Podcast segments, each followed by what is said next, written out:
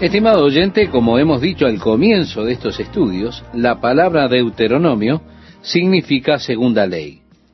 Es realmente una especie de ensayo, un tipo de encapsulado por Moisés de la ley que ya fue dada. Deuteronomio. Este libro cubre los 40 años desde Egipto a la entrada a la tierra prometida, en su relato de esos 40 días que tuvo Moisés, el tiempo en que él fue dado a los hijos de Israel. Moisés era un hombre anciano, sin embargo, él era muy activo. Él tenía todavía una excelente visión, excelente audición. En realidad ninguna de sus fuerzas había menguado. A veces yo me tengo que poner mis lentes y digo, Dios, tú hiciste eso con Moisés, ¿por qué no lo haces por mí? Y ahí él aún tiene una muy buena visión a los 120 años de edad. Ninguna de sus fuerzas había decaído. Todavía era una persona activa, era capaz de subirse a las rocas quizá más rápido que cualquiera. Pero Dios dijo que él no había de entrar a la tierra prometida.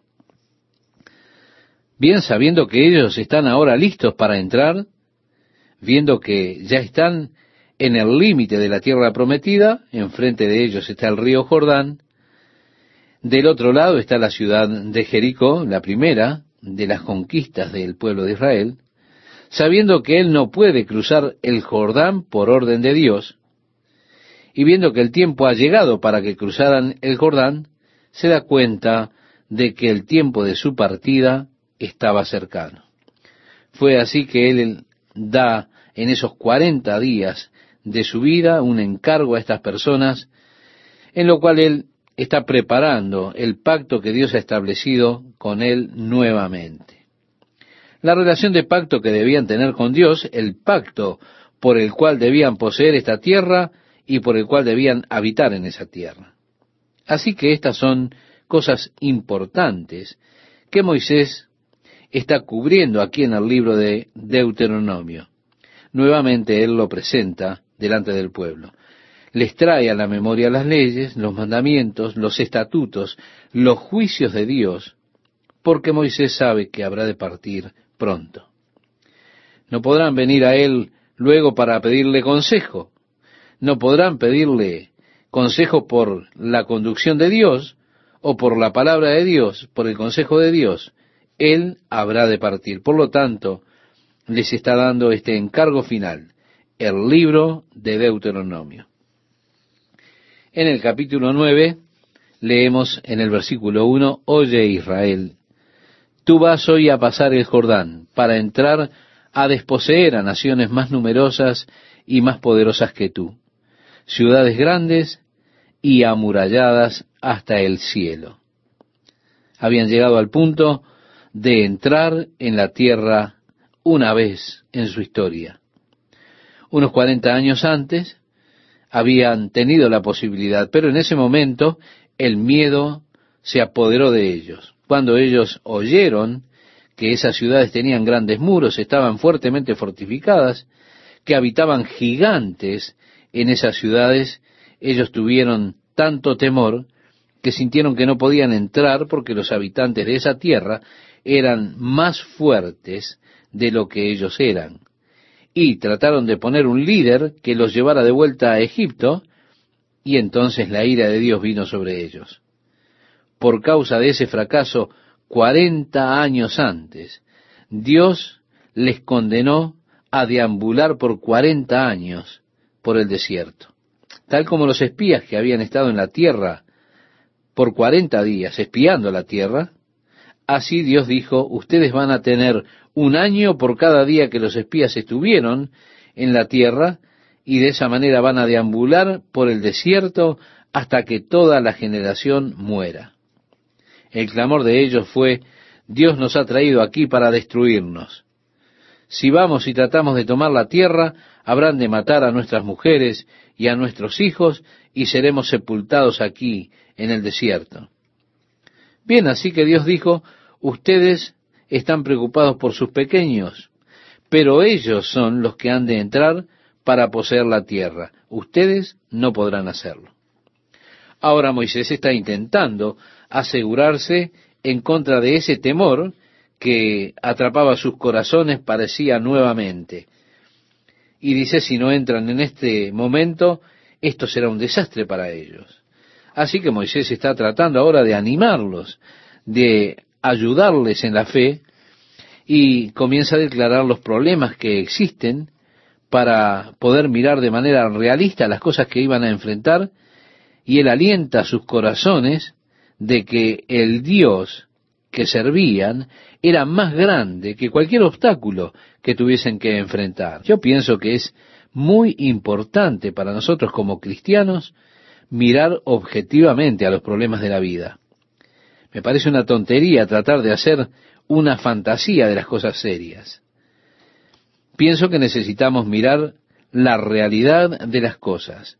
Del mismo modo necesitamos mirar más allá de los problemas para darnos cuenta que el Dios que servimos es capaz de manejar cualquier problema que pudiésemos enfrentar. Necesitamos mirar más allá de los problemas al poder de Dios y la mano sustentadora de Dios sobre nuestras vidas. Esto es lo que Moisés quiere. Él está buscando ser realista. Él dice, muy bien, ahora miren, habrán de cruzar este Jordán, habrán de entrar y poseer tierras, poseer ciudades, pueblos que son más fuertes que ustedes, naciones que son más poderosas que ustedes, pero habrán de conquistarlas. Sí, un pueblo grande y alto, dice el versículo 2. Habrán de enfrentar una cantidad de estos gigantes, hijos de los anaseos, de los cuales tienes tu conocimiento y has oído decir, ¿quién se sostendrá delante de los hijos de Anac? le decía Moisés a este pueblo. Ustedes han escuchado el comentario y en realidad dijo, son tan grandes, son gigantes, ¿quién puede pararse delante de ellos? Pero Moisés insistió, entiende pues hoy que es Jehová tu Dios el que pasa delante de ti como fuego consumidor. Sí, las naciones son grandes, de acuerdo. Las personas son altas, son gigantes, estamos de acuerdo.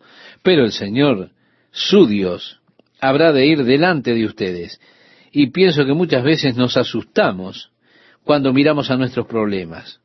Nosotros fracasamos por no ver la grandeza del poder de Dios. ¿Se da cuenta? Es asombroso cuán grandes pueden ser nuestros problemas cuando estamos centrados en ellos.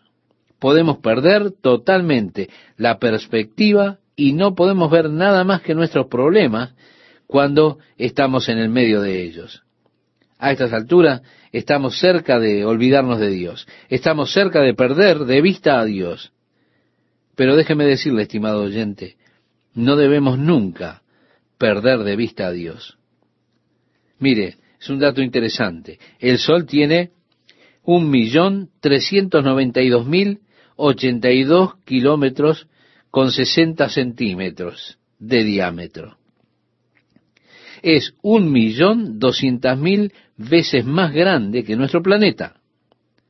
Tan grande como es el Sol, usted puede bloquear la visión del sol con algo tan pequeño como un estuche de lentes. Aunque el sol es tan grande, algo tan chico puede bloquear su visión del sol si usted lo acerca lo suficiente a sus ojos. Si usted se acerca demasiado a un problema, a su problema, todo lo que puede ver, lo único que puede ver es su problema. Ahora, Dios es más grande que todo el universo. Él lo llena todo, pero no lo podemos ver. Nuestros problemas nos han cegado. Moisés habla de los problemas, pero les recuerda que no necesitan preocuparse por los problemas, porque el Señor su Dios habrá de ir delante de ellos. ¿Se da cuenta? Así dice el verso 3, entiende pues hoy que es Jehová tu Dios el que pasa delante de ti como fuego consumidor, que los destruirá y humillará delante de ti, y tú los echarás, y los destruirás enseguida, como Jehová te ha dicho. Él dijo, cuando entren a la tierra, y Dios haya sacado a los enemigos y ustedes hayan entrado y poseído la tierra y los hayan exterminado, entonces tengan cuidado de la justicia personal, para que no vuelvan y digan, bueno, es porque éramos muy justos que Dios ha hecho esto por nosotros. Qué terrible es creerse recto y justo y qué fácil se nos pega eso a nosotros hay algo muy perverso dentro de nuestra naturaleza que deseamos ver a las personas pensando acerca de nosotros que somos más justos de lo que realmente somos. Eso es una perversidad de nuestra vieja naturaleza. Nos gusta que las personas piensen que somos gigantes espirituales, que caminamos muy cerca de Dios, y en ocasiones hay una tendencia perversa de nuestra parte de colocarnos algún tipo de aura de piedad.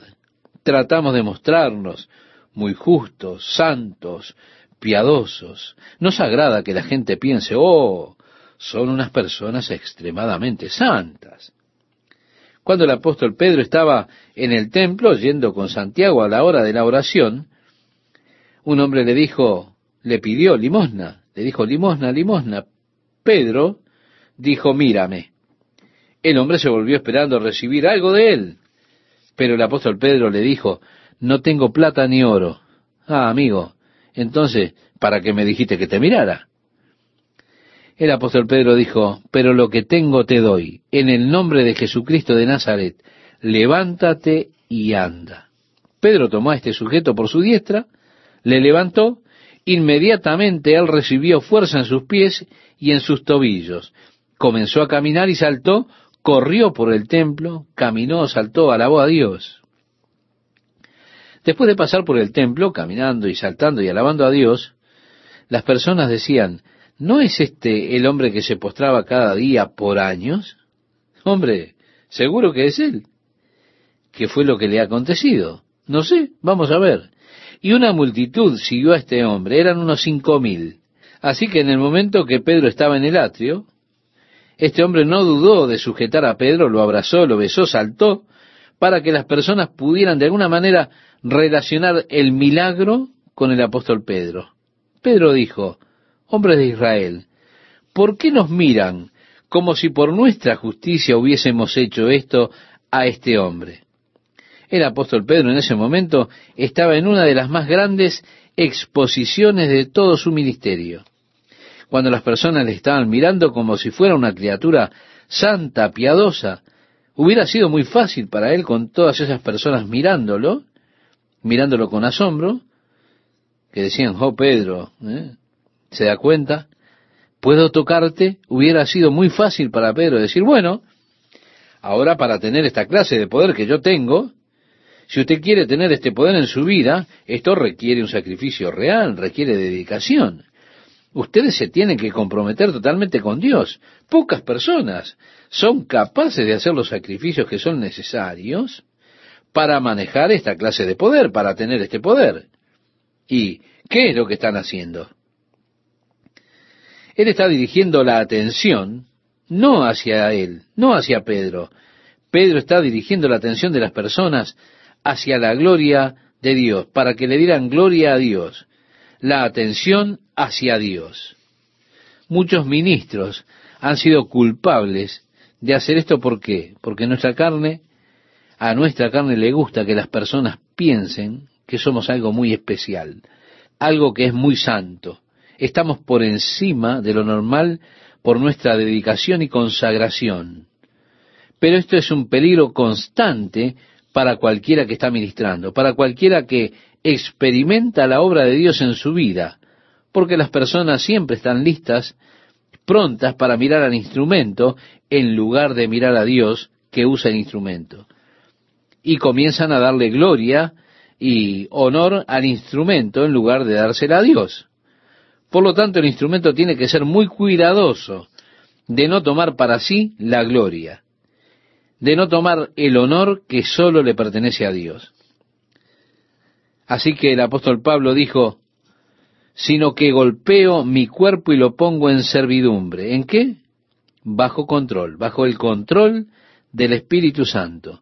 porque él decía, no sea que habiendo sido heraldo para otros, yo mismo venga a ser reprobado. Así que es importante que cuando Dios obra en su vida, no comience a tener algún tipo de orgullo espiritual o piedad espiritual diciendo, bueno, es porque soy tan dulce, soy tan santo, tan justo, yo estoy tan comprometido con Dios, Dios ha hecho esto por mí. Dios dijo, no tengan esa actitud. Cuando entren a la tierra que han de poseer, la tierra en la que habitarán, no piensen, es por nuestra justicia, somos un pueblo santo, es por eso que Dios nos dio esta tierra. Esa no es la razón. No es porque somos más justos que los que están allí. Dios dijo, no es por vuestra justicia, no es por su rectitud que les daré la tierra, es porque estas personas son tan viles, tan impuras, que los estoy echando.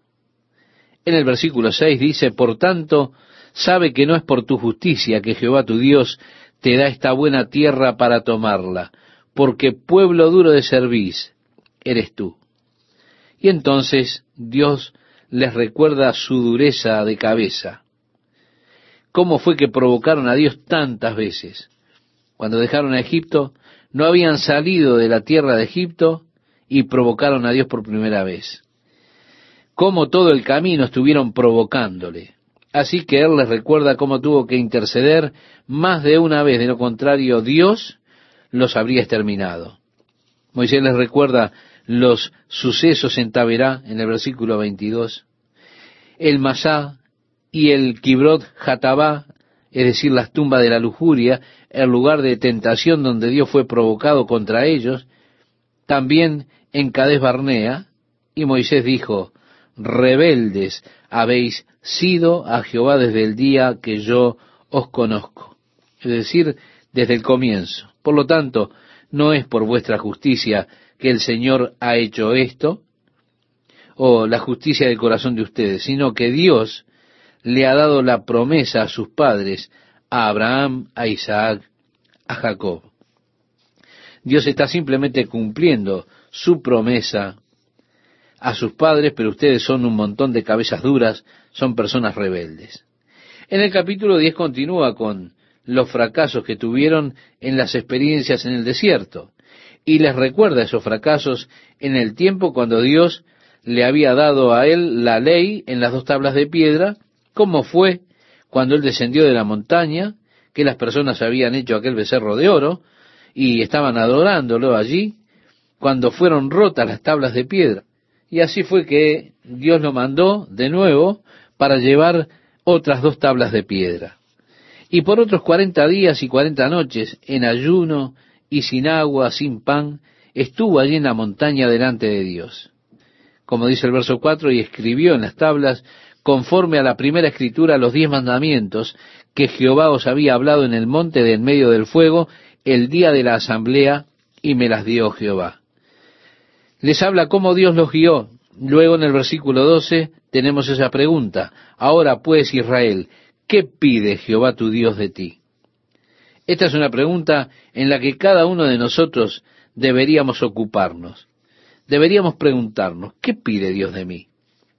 Tan pronto como concluyo en mi mente que Dios existe, y déjeme sugerirle que es mucho más fácil creer que Dios existe que creer que Dios no existe.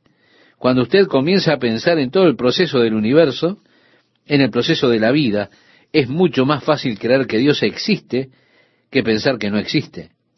Entonces, cuando arribe a la conclusión de que Dios existe, y reitero esa conclusión, se llega fácilmente cuando usted, por ejemplo, ve al hombre y se da cuenta de todas las complejidades que constituyen la primera célula del hombre. Usted ve nuestras capacidades, entonces usted se da cuenta que Dios existe, porque nadie, sino Dios, pudo crear un instrumento tal como nuestro cuerpo, excepto uno que tenga toda la sabiduría, todo el conocimiento, es decir, un Dios omnisciente. Ahora, si Dios me creó, Él me debe haber creado con algún propósito.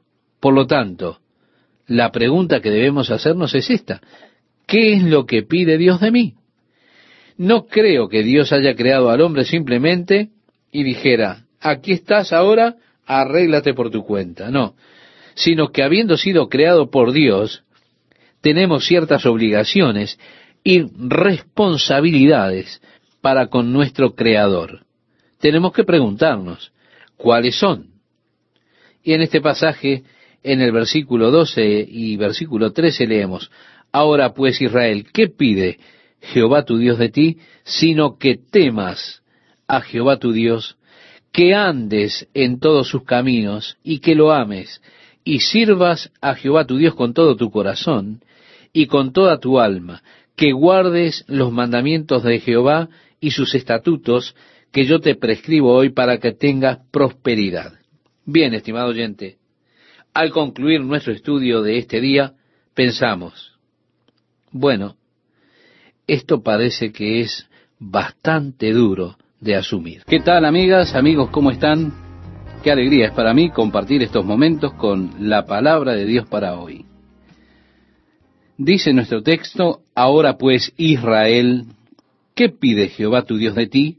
Sino que temas a Jehová tu Dios, que andes en todos sus caminos, y que lo ames y sirvas a Jehová tu Dios, con todo tu corazón y con toda tu alma, que guardes los mandamientos de Jehová y sus estatutos, que yo te prescribo hoy para que tengas prosperidad? Bien, esto es realmente muy grande. ¿Qué requiere Dios? Dios requiere que usted lo respete, que usted camine en sus caminos, en sus sendas, que usted lo ame, que usted lo sirva y que lo sirva con todo su corazón, con toda su alma. Quizá usted diga, bien, pero voy a fracasar en eso. ¿Y entonces qué? Que usted guarde todos sus mandamientos, camine en sus caminos, que lo reverencie. Nosotros no lo hemos hecho. Como dice la Biblia, todos hemos pecado y estamos separados de la gloria de Dios. Ahora, ¿eso significa que ya todo está acabado, que no hay esperanza para mí? Claro que no. Dios tiene un plan alternativo.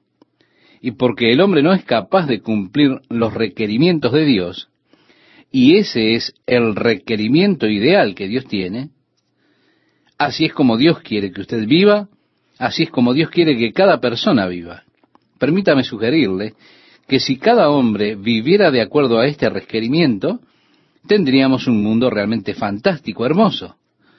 Si cada hombre caminara en los caminos de Dios, amara a Dios, amara a cada uno a su prójimo como a sí mismo y anduviera en total armonía con Dios, qué mundo extraordinario sería.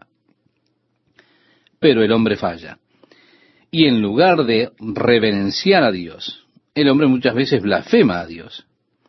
En lugar de amar y servir, el hombre se revela contra él. Y nosotros también fallamos al no caminar en sus caminos ni amar y servirle como debiéramos. Entonces, ¿esto significa que estamos perdidos? ¿Que no hay ninguna esperanza? No. En el Nuevo Testamento vinieron a Jesús con una pregunta que nosotros hacemos aquí. ¿Qué haremos para hacer las obras de Dios? Ve la misma idea. ¿Qué requiere Dios de nosotros? Y Jesús dijo, esta es la obra de Dios, que creáis al que le ha enviado. Alabado sea Dios, estimado oyente. Nosotros podemos hacer esto. Para mí es hermoso que sea esto lo que Dios requiere de mí. Yo solo debo creer en la provisión que Él ha hecho por mi pecado cuando envió a su Hijo. Bien dice aquí, que creáis al que le ha enviado. Cuando yo creo en Jesucristo, recibo una nueva dinámica de vida.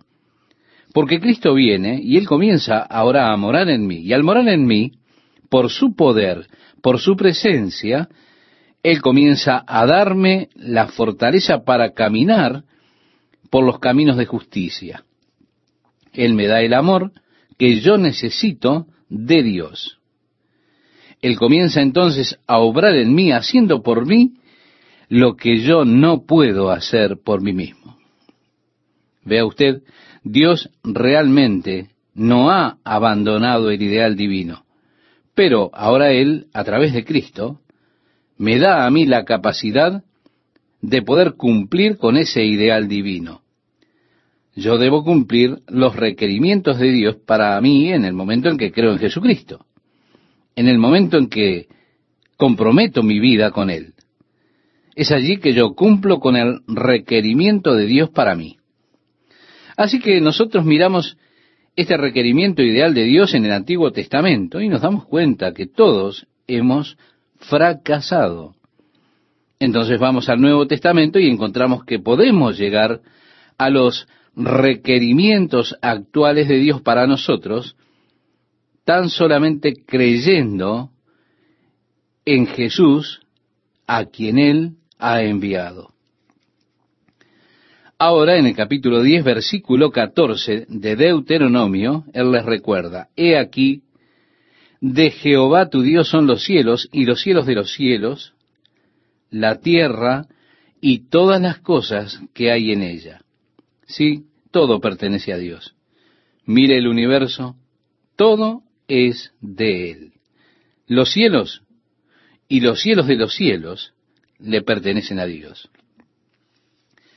el universo con sus billones de galaxias le pertenece a Dios. Leemos en los Salmos, de Jehová es la tierra y su plenitud, el mundo y los que en él habitan. He aquí la declaración que incluso la tierra, con todo lo que hay en ella, todo lo que existe, le pertenece a Dios. Pero Satanás ha usurpado aquello que pertenece a Dios y ha tomado el control. Ahora Jesús vino para redimirla y regresarla a Dios nuevamente, pagando el precio de la redención para que un día muy pronto ocurra que Dios reclamará aquello que Jesús compró hace aproximadamente unos dos mil años atrás. Sí, estimado oyente, pronto será de Dios nuevamente. Técnicamente ya lo es ahora. Jesús ya pagó el precio, pero Satanás aún está usurpando la autoridad y el poder sobre el mundo. En poco tiempo Jesús vendrá y colocará un pie en la tierra y un pie en el mar, y declarará que los reinos de este mundo serán los reinos de nuestro Señor y de su Cristo. Y Él tomará su poder y gobernará. Y luego, entonces, podrán ver el mundo que Dios pretendió cuando Él lo creó. Las personas se confunden mucho hoy en día porque ellos miran al mundo y piensan, ¿cómo puede un Dios de amor crear este desastre? ¿Cómo un Dios de amor puede permitir que los niños se mueran de hambre? ¿Cómo es que un Dios de amor permite que los niños nazcan con malformaciones? Ahora mismo el mundo está en rebelión contra Dios. Usted no ve el mundo que Dios pretendía, que Dios quería, el mundo que Dios planeó. Usted ve el mundo sufriendo, y eso es el fruto de la rebelión contra Dios. Pero uno de estos días Jesús vendrá para establecer el reino de Dios y gobernará sobre la tierra, y en ese día usted verá el mundo que Dios quería, un mundo que es sin enfermedad, sin sufrimientos, sin dolor, un mundo sin ninguna malformación. Allí no habrá ciegos, cojos, sordos, mudos. Usted verá el mundo que Dios pretendía. Oh, yo casi no puedo esperar. Un mundo sin avaricia, un mundo donde el fuerte no oprima al débil, donde el rico no oprima al pobre, sino que todos nos amemos y experimentemos el gozo y la presencia de Dios morando con el hombre. Y entonces le pregunto, ¿qué hay de malo en eso? Yo le diré lo que para mí debería decir un mensaje sobre el día del juicio. Debería decir, hermanos, sujétense a ustedes mismos. Ustedes estarán en ese desastre. No hay salida. Eso para mí sería un profeta del día del juicio. Pero declarar que ese desastre pronto llegará no es un mensaje del día del juicio. Es un mensaje de gloria, es un mensaje de esperanza, y este es el mensaje que yo tengo que dar de la palabra de Dios. Gracias a Dios que ya estamos llegando al final del caos que el hombre ha creado sobre esta tierra. Luego veremos el establecimiento del justo reino de Dios. Oh, si los cielos son los cielos de Dios, la tierra es del Señor y todo lo que en ella hay.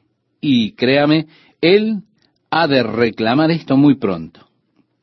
En el versículo 15 nos dice Deuteronomios 10, solamente de tus padres se agradó Jehová para amarlos, y escogió su descendencia después de ellos, a vosotros, de entre todos los pueblos, como en este día. Circuncidad, pues, el prepucio de vuestro corazón, y no endurezcáis más vuestra cerviz. El rito de la circuncisión fue dado a Abraham, y pretendía ser algo espiritual. La idea era que usted cortaba la vida carnal. Usted no debía vivir ahora según la carne, sino que debía vivir según el espíritu. Esa era la señal de las personas que serían espirituales o las personas que eran orientadas espiritualmente, espiritualmente dispuestos, en contraste con el hombre natural del mundo, que se disponen a vivir materialmente y consideran solamente sus necesidades físicas y materiales. Las personas de Dios no deben ser dominadas por las cosas materiales, por las cosas de la carne. Ellos deben ser personas dominadas por las cosas espirituales. Y la señal del pacto espiritual con Dios era precisamente la circuncisión. Ahora, ellos cumplieron con el pacto de una manera física, pero no en la forma espiritual. El apóstol Pablo manifiesta toda la inconsistencia del ritual dejando aparte la realidad. Es posible para las personas hoy en día tener ciertos rituales religiosos sin tener en realidad relación con Dios. Mire, así era la iglesia de Éfeso. Ellos solamente pasaban por los gestos, pero no tenían las emociones. Jesús les dijo, han abandonado su primer amor.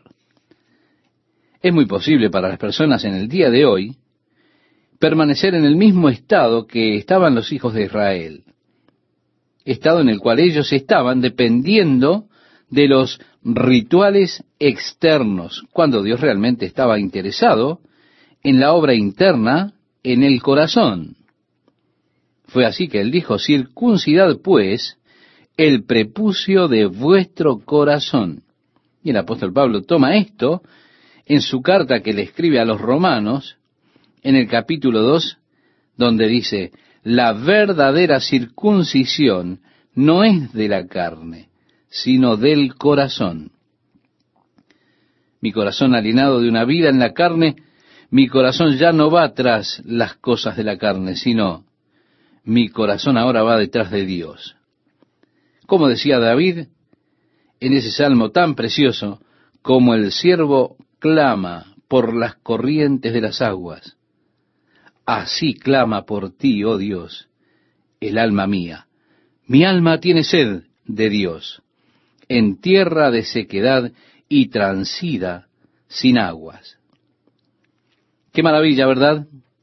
Esto podemos encontrarlo, esta última parte, en el Salmo 63.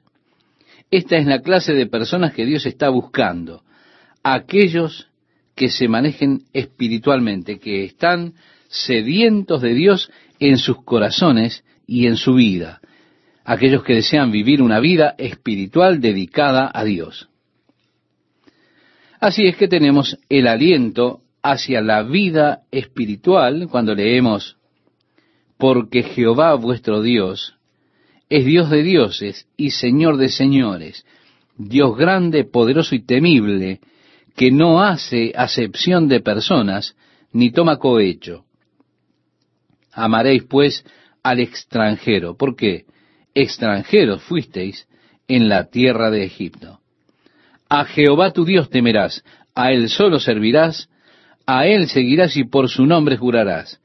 Él es el objeto de tu alabanza, y Él es tu Dios, que ha hecho contigo estas cosas grandes y terribles que tus ojos han visto. El aliento a reverenciar a Dios, servir a Dios, alabar a Dios, amarlo, hace que su vida se vuelva hacia Dios. En el capítulo 11 él continúa advirtiéndoles, al estar ya a punto de entrar en la tierra prometida, les recuerda nuevamente los milagros que Dios hizo por ellos cuando los sacó de Egipto. Cómo fue que él hirió al faraón y toda su tierra. Cómo destruyó el ejército de Egipto allá en el mar rojo. Y cómo fue que él los protegió, los alimentó y los preservó a lo largo de su viaje hasta este momento. Y lo que él hizo con aquellos que se rebelaron contra él. Recuerda, Coré, Datán y Abirán, cómo se abrió la tierra y los tragó. Continúa nuestra lectura diciendo, mas vuestros ojos han visto todas las grandes obras que Jehová ha hecho. Guardad, pues, todos los mandamientos que yo os prescribo hoy, para que seáis fortalecidos y entréis y poseáis la tierra a la cual pasáis para tomarla, y para que os sean prolongados los días sobre la tierra de la cual juró Jehová a vuestros padres que había de darla a ellos y a su descendencia, tierra que fluye leche y miel. La tierra a la cual entras para tomarla no es como la tierra de Egipto, de donde habéis salido, donde sembrabas tu semilla, regabas con tu pie como huerto de hortaliza. La tierra a la cual pasáis para tomarla es tierra de montes y de vegas, que bebe las aguas de la lluvia del cielo, tierra de la cual Jehová tu Dios cuida. Siempre están sobre ella los ojos de Jehová tu Dios. Oh, estimado oyente, a mí siempre me gusta pensar en esta escritura cuando estoy allí en Israel. estoy en el área donde Dios siempre está poniendo sus ojos. Es una tierra por la que Dios se preocupa. Ahora, no es el lugar más hermoso del mundo.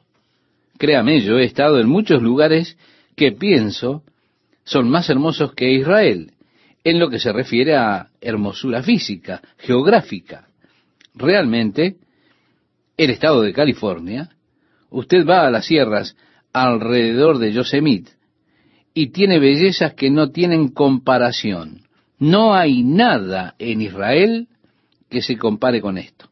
Pero aún así, es la tierra en la que Dios se ha propuesto cumplir su plan de redención para la humanidad. De esa manera, es una tierra en la que Dios está interesado. Una tierra por la que Él se preocupa porque en esa tierra precisamente habría de nacer su hijo. Fue allí que su hijo caminó y es allí también donde murió. Y así, Dios estaba interesado en esa tierra. Sus ojos siempre están sobre ella.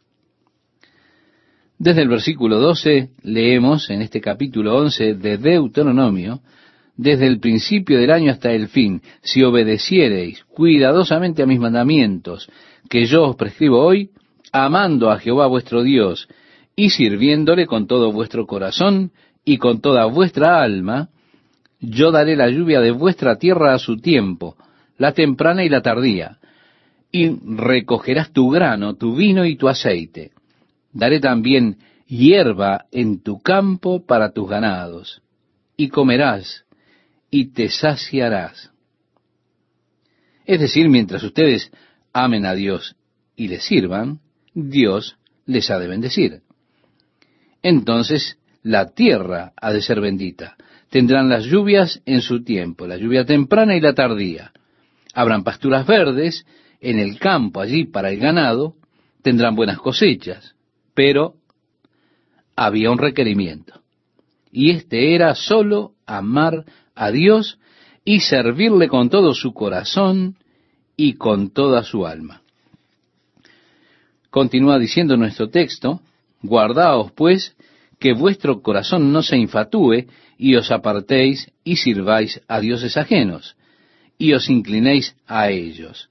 Y se encienda el furor de Jehová sobre vosotros, y cierre los cielos, y no haya lluvia, ni la tierra de su fruto, y perezcáis pronto de la buena tierra que os da Jehová.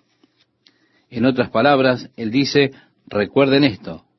Lo interesante, nuevamente, usted puede caer en los rituales, pero usted puede en los rituales olvidar los significados de los mismos. Ellos aún pasan por el ritual de atar sus filacterias. Ellos pasan por el ritual de atar la ley sobre sus manos. Atan la pequeña caja con la ley sobre sus frentes, tienen las mesusás en sus puertas y las besan también. Ellos pasan por todo ese ritualismo, pero eso es todo lo que es, un ritual. No hay realmente servicio y amor a Dios con todo su corazón y con toda su alma. Pero ellos fueron advertidos de que no fueran a engañarse adorando a otros dioses. Aunque la advertencia estaba, aún así ellos no atendieron a la advertencia e incluso Dios les dijo que habrían de venir los juicios. Y llegaron, porque la palabra de Dios es verdad. Finalmente, leemos el versículo 19 y nos dice, y las enseñaréis a vuestros hijos hablando de ellas cuando te sientes en tu casa, cuando andes por el camino, cuando te acuestes y cuando te levantes. Y las escribirás en los postes de tu casa y en tus puertas. Yo creo, estimado oyente, que es grandioso poner frases alrededor de la casa, escrituras colocadas en las paredes que rodean la casa. Pero mejor que pongas estas palabras en tu corazón, Él dice, y en tu alma. Ponla en los lugares que puedan ser recordados por ti y por tus hijos para que caminen con el Señor. Fue el Señor que te dio la tierra. Y si tú le sirves a Él, si tú le amas, ustedes permanecerán, habrán de continuar allí en la tierra. Ahora, si lo abandonan a Dios, entonces ustedes habrán de ser expulsados de la tierra. ¿Qué tal amigos? ¿Cómo están? Nuevamente con ustedes para compartir la palabra de Dios para hoy.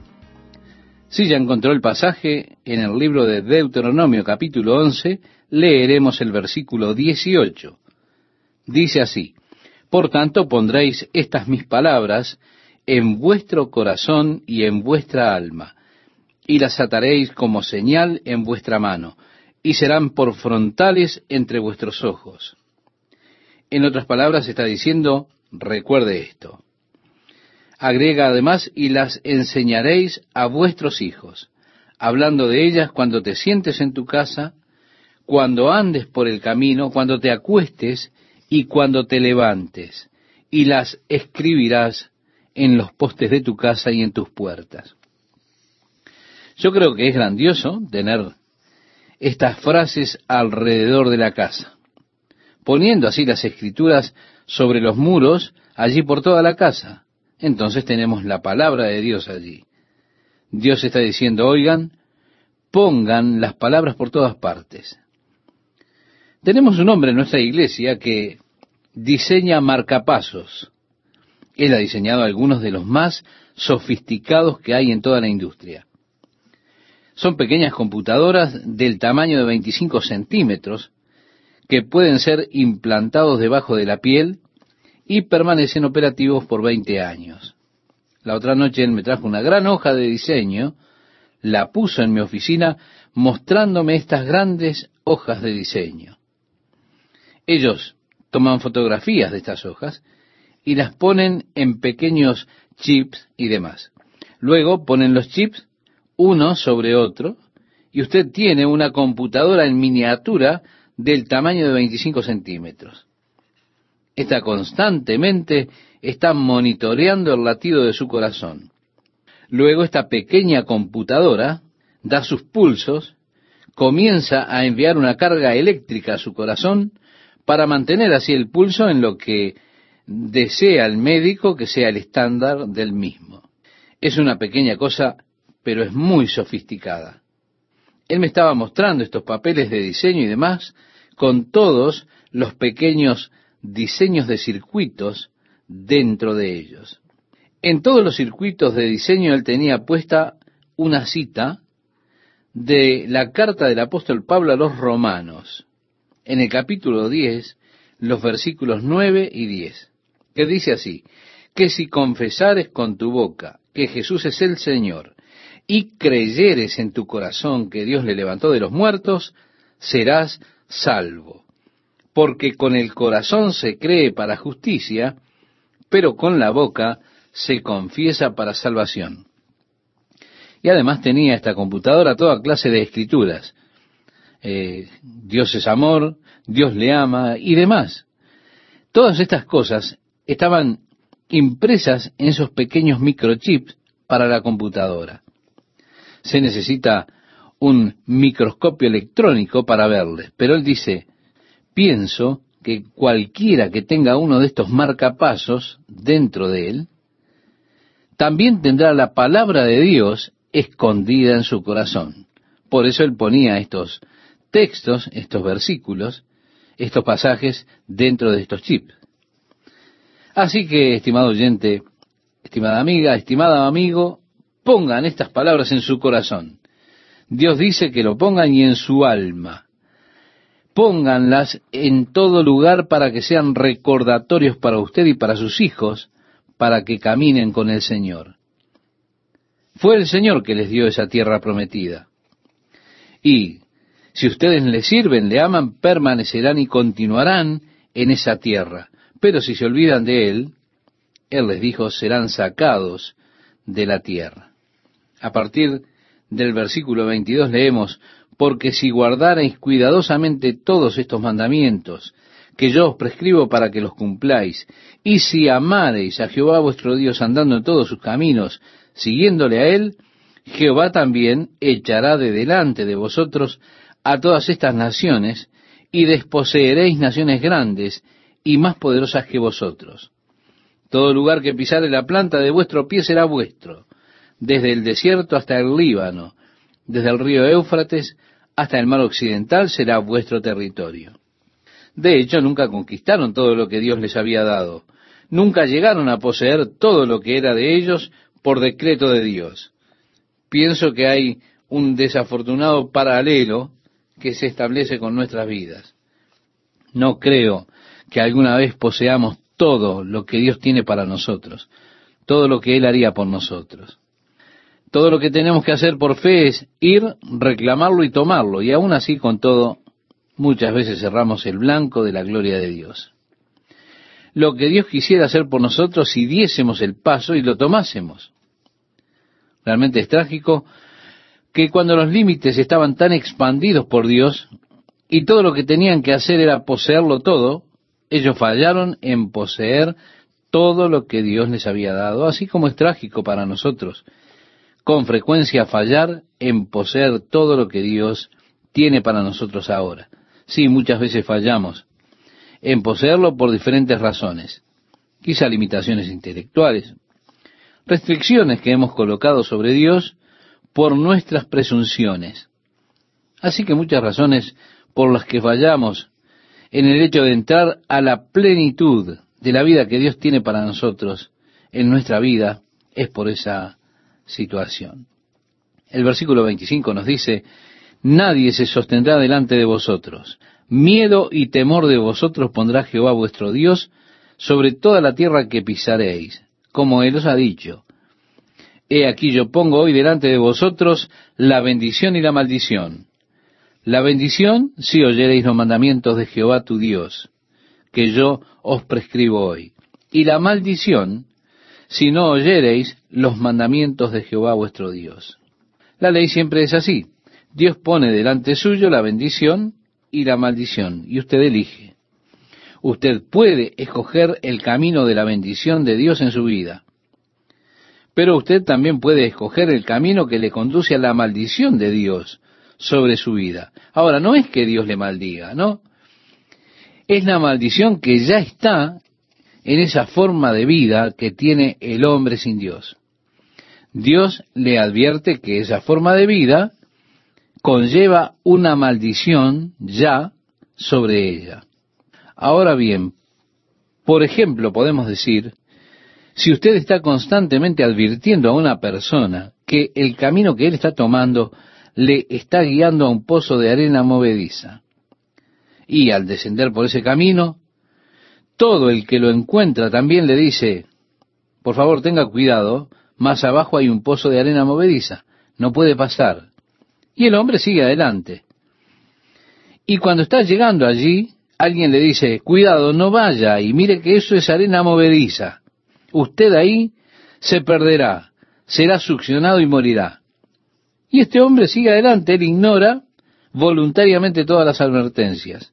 Continúa en ese camino, se mete y se lo traga la arena movediza, es atrapado en ella y se hunde. Al ir hundiéndose, él maldice a todas las personas que se encontró en el camino por no detenerlo. Y yo le pregunto, ¿eso está bien? Por supuesto que no es así, porque las personas le advirtieron una y otra vez hacia dónde le estaba guiando ese camino. Ahora mire, Dios le ha prevenido a dónde le conduce su camino. Si usted le desobedece, si usted se revela en contra de él, Dios dijo, oye, este camino te conduce a la destrucción. Él le advierte durante todo su camino. Ahora, si después usted va a la destrucción, no es que Dios le envió ahí, es que usted deliberadamente, voluntariamente se fue allí contra todos los esfuerzos que Dios utilizó para alejarle de allí. Continuando nuestra lectura, dice, aquí, yo pongo hoy delante de vosotros la bendición y la maldición, ¿recordamos? Y dice también, y la maldición si no oyereis los mandamientos de Jehová vuestro Dios. Y cuando Jehová tu Dios te haya introducido en la tierra a la cual vas para tomarla, pondrás la bendición sobre el monte Jericín y la maldición sobre el monte Ebal.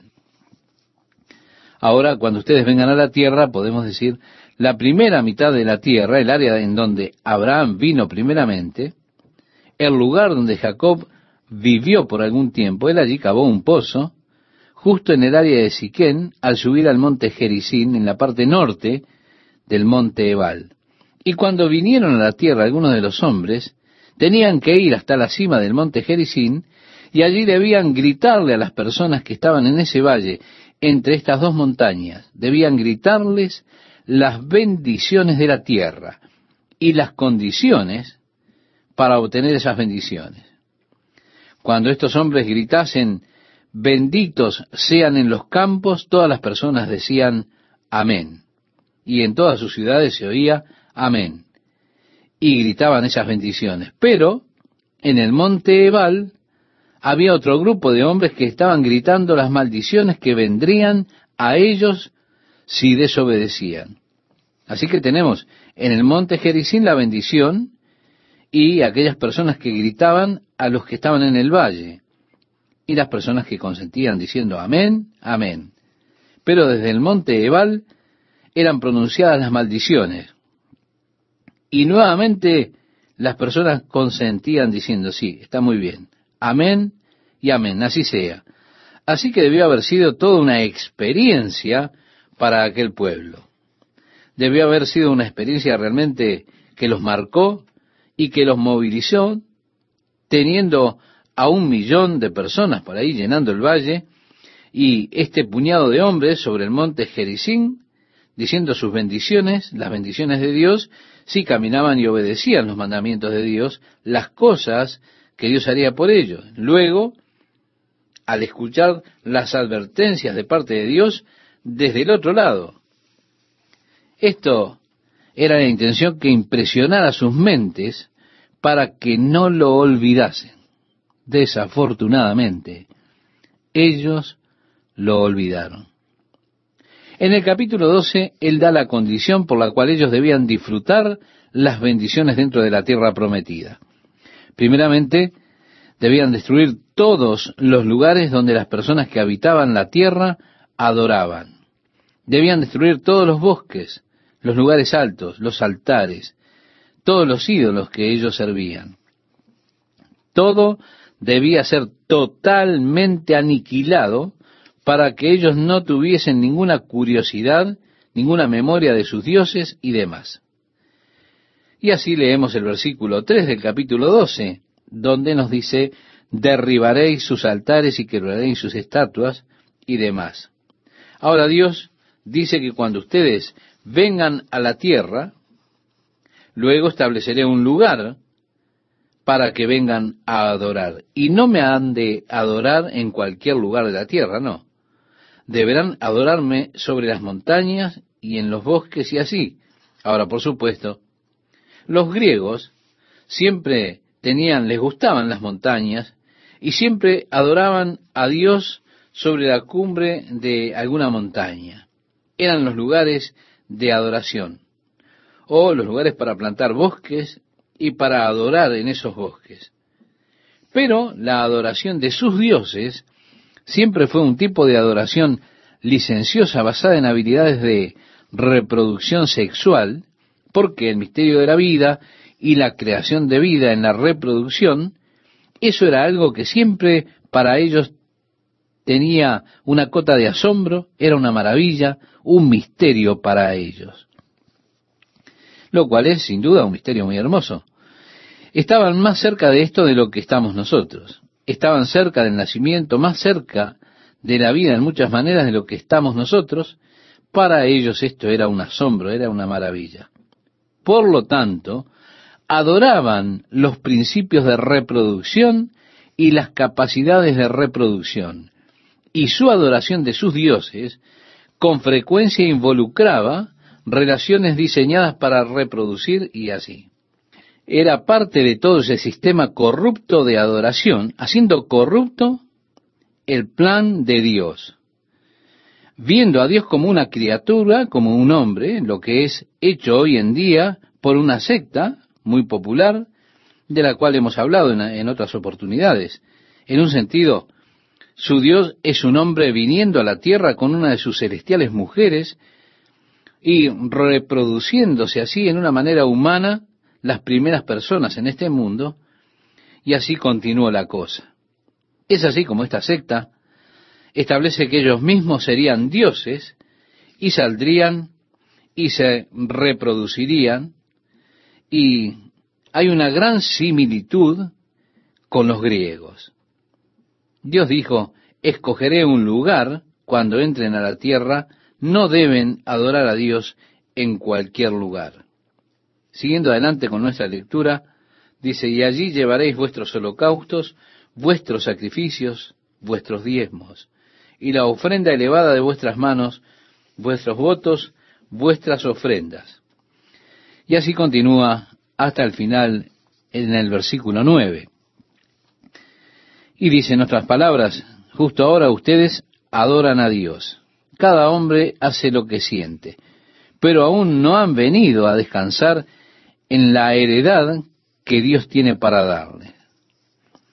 A partir del versículo 10 hasta el versículo 12, habla que habrían de pasar el Jordán y habitar en esa tierra, en el lugar que Dios escogiera para poner allí su nombre. Dios quiere que usted se regocije delante de Él. Yo siento mucho por aquellas iglesias donde las personas están inhibidas de adorar y regocijarse en el Señor, donde su adoración es tan solemne que no hay regocijo verdadero en el corazón de ellos. Me gustaría tener esa clase de hilaridad pura que podemos tener cuando nos regocijamos realmente en el Señor, cuando le damos gracia y le alabamos por su bondad. Dios quiso que el pueblo se regocijara en Él. Él quiere que usted se goce en Él. Pero Él habrá de establecer un lugar. Ahora, el lugar primeramente fue en Betania. Luego se movieron a Jerusalén. Y este es el lugar que Dios escoge y allí el templo fue finalmente construido, el lugar que fue escogido por Dios, en la tierra donde el pueblo debía venir y adorar allí a Dios. El verso 13 nos dice, cuídate de no ofrecer tus holocaustos en cualquier lugar que vieres. En otras palabras, les está diciendo que no debían ser ofrecidos los holocaustos en cualquier lugar por toda la tierra, sino en el lugar señalado por Dios. Ahora, ustedes pueden matar y comer carne donde sea que vivan. ¿Ustedes tienen hambre? Adelante, coman, tengan una fiesta. Pero la mayor parte del tiempo ofrecerían lo que comían a Dios como una ofrenda de paz. Habiéndolo ofrecido a Dios como ofrenda de paz, ellos luego tenían el cordero, el buey o lo que fuese que hubiese sido ofrecido a Dios como sacrificio, eso era la ofrenda de paz. Pero en la ofrenda de paz, usted tiene algo nuevamente. Usted lo ofreció a Dios. Ellos, los sacerdotes, lo tomaron, quemaron la gordura y demás para Dios como un olor fragante, un buen aroma a carne asada que subía delante de Dios, y usted por lo tanto tenía que comer la carne. Usted se sentaba allí y comía con Dios. Tenía un gran tiempo de comunión con Dios. Dios come parte de ello. Esto fue sacrificado y subió en el humo y una ofrenda quemada fue para Dios, pero ahora usted también está allí sentado y la idea era comer con Dios. La idea era tener comunión con Dios. Fue así que la mayoría del tiempo ellos debían ir adelante, tomar un cordero para cenar. Esto es grandioso. Usted llevaba el cordero al sacerdote, él le permitía primero ofrecerlo a Dios, pero luego usted iba y tomaba todo lo que le correspondía y entonces comía con Dios. Así usted tenía conciencia del compañerismo con Dios siempre, siempre que estaba comiendo esta carne que se presentaba en sacrificio. Entonces usted podía decir, estoy en comunión con Dios al comer. ¿No es algo hermoso esto? Ahora, cuando hayan de estar en la tierra prometida y sean dispersados por toda la tierra, no podrán traer el buey y demás cada vez que quieran comer. Ustedes no pueden ir a Jerusalén. Así que habrán de comerlo en sus ciudades. Háganlo adelante, pero no lo ofrezcan como sacrificio a Dios. No hagan una ofrenda quemada de esto. Esto lo harán solamente cuando vengan a Jerusalén. Esto debía ser ofrecido como ofrenda quemada allí. Lo ofrecerían al Señor y luego, como hemos dicho, lo comerían tenemos una advertencia en el versículo 16 que dice, solamente que sangre no comeréis, sobre la tierra la derramaréis como agua. Esto debía ser una cosa perpetua en ellos, porque la vida de la carne está en la sangre, dice la Biblia, y debían quitar toda la sangre de la carne antes de comerla. Así que Él nos dice las especies de animales que podían comer dentro de esas puertas, cualquiera que desearan de los animales puros. En el verso 18 leemos, sino que delante de Jehová tu Dios las comerás en el lugar que Jehová tu Dios hubiere escogido. Reiteramos si usted ofrece esto como una ofrenda, una ofrenda levantada, ofrenda de libre voluntad, ofrenda de paz, luego usted tiene que comerla en un lugar específico, el que Dios ha determinado. Y continúa la lectura, te alegrarás delante de Jehová tu Dios de toda la obra de tus manos. Cuando Jehová tu Dios ensanchare tu territorio, como él te ha dicho, y tú dijeres, comeré carne, porque deseaste comerla, conforme a lo que deseaste, podrás comer. Luego hace un resumen acerca de la curiosidad por los dioses y por las costumbres que tenían aquellos pueblos que habrían de poseer, de manera que Dios le prohíbe aún la curiosidad sobre eso. Recuerden, ellos han hecho cosas tan abominables, esos pueblos, cosas tan odiosas, que Dios odia lo que han hecho para sus dioses.